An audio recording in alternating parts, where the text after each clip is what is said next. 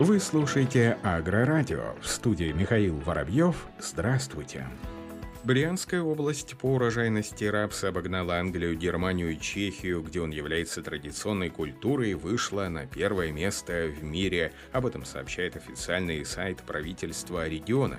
Успехи области в сельском хозяйстве были отмечены в ходе совещания заместителем председателя правительства России Виктория Брамченко. Губернатор Брянской области Александр Богомаз отметил, что намолот озимого рапса за последние пять лет вырос в 26 раз и в этом году составил 163 тысячи тонн. Средняя урожайность получена 40 центнеров с гектара. Это первый показатель в России, а лучшие поля дают до 65 центнеров. Сегодня в Евросоюзе, где выращивается озимый рапс, средняя урожайность меньше 30 центнеров с гектара. Поэтому можно с уверенностью сказать, что Брянская область в мире первая по урожайности, отметил Александр Богомаз.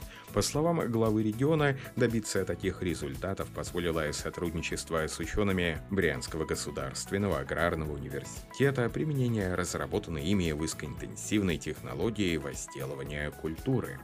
Первое семеноводческое хозяйство по выращиванию картофеля появится в Хабаровском крае, об этом сообщает официальный сайт правительства региона. На данный момент сельхозпредприятие Хабаровского края готовится к уборке картофеля. В нынешнем году этой культурой засажено более 7 тысяч гектаров.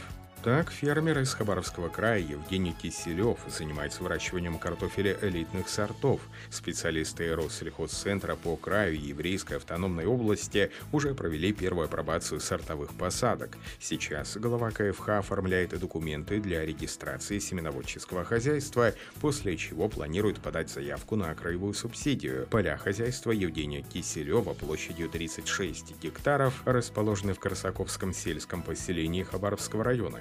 Здесь он выращивает капусту, помидоры, морковь, бахчевые картофели. В этом году фермер увеличил посевные площади в два раза, три гектара из которых отвел под картофель элитных сортов Адрета, Зекура, а также ранние Миа, Коломбо, Джувел и другие. Как отметил начальник управления Минсельхозпрода Хабаровского края Сергей Васильев, создание семеноводческого хозяйства очень актуально на сегодняшний день в связи с ежегодной нехваткой семенного картофеля и отсутствием в регионе непрофильных организаций. Министерство готово оказывать несколько видов поддержки в виде субсидии, в том числе на элитное семеноводство.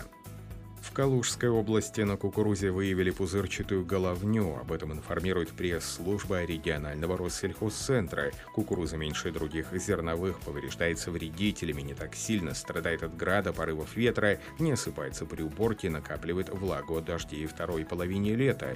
В Калужской области постоянно увеличиваются площади под этой культурой. В основном используются сорта и гибриды отечественной селекции. 75% занятых площадей, но в нынешнем нынешнем году на посевах кукурузы выявили вредный объект – пузырчатую головню. Болезнь проявляется на всех частях растения, которые содержат растущие ткани. Гриб вызывает гиперплазию, гипертрофию и дает возможность возникновения гипертрофических деформаций величиной от нескольких миллиметров до 10 сантиметров. Для борьбы с пузырчатой головней специалисты рекомендуют соблюдение севооборота и выращивание устойчивых сортов.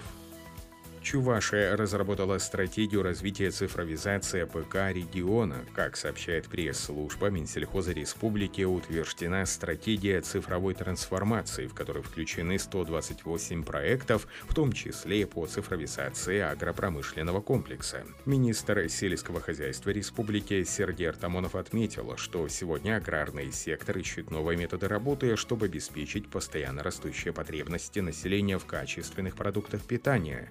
К их числу специалисты относят и повсеместное внедрение цифровых технологий. По словам министра, цифровизация ПК включает в себя четыре основных составляющих, над реализацией которых сегодня работает министерство. Это цифровая база, цифровые карты, цифровизация производства, использование программируемой умной полевой техники, аналитика и big data, прогнозирование урожайности на основе климатических данных, а также цифровизация процесса продаж, прослеживаемость продаж продукции по всей цепочке от фермера до стола. По словам Сергея Артамонова, все эти компоненты работают в тесной связи друг с другом, а внедрение цифровых технологий делает производство более эффективным и, как следствие, снижает производственные издержки. Все это должно помочь достижению показателя роста производительности труда не менее чем на 5% в год, отмечает министр сельского хозяйства. По результатам онлайн-голосования самыми популярными проектами среди жителей Чувашии стали господдержка сельхозпроизводителей в электронном виде, проведение интернет и услуг связи в населенных пунктах от 100 человек,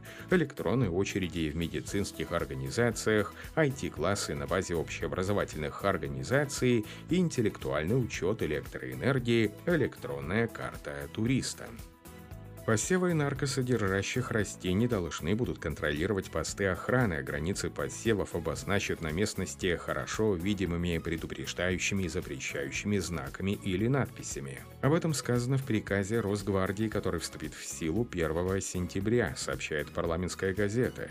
Требования, прописанные в приказе, обязательные для применения госунитарными предприятиями и госучреждениями, которые выращивают наркосодержащие растения для научных учебных целей а также для производства наркотических средств и психотропных веществ. Кроме того, требования распространяются на предприятия, которые культивируют опийный мак в иных промышленных целях. Согласно документу, охранять посевы наркосодержащих растений необходимо путем непосредственного выставления поста охраны на объекте, либо организации охраны с помощью технических средств. Также приказ Росгвардии предписывает обеспечить пропускной режим на объекте, если это здание, строение или или сооружения, либо патрулирование, если это земельный участок. Границы посевов при этом должны обозначаться на местности хорошо видимыми предупреждающими знаками и информационными надписями. Также границы должны быть ограждены и оборудованы техническими средствами охраны.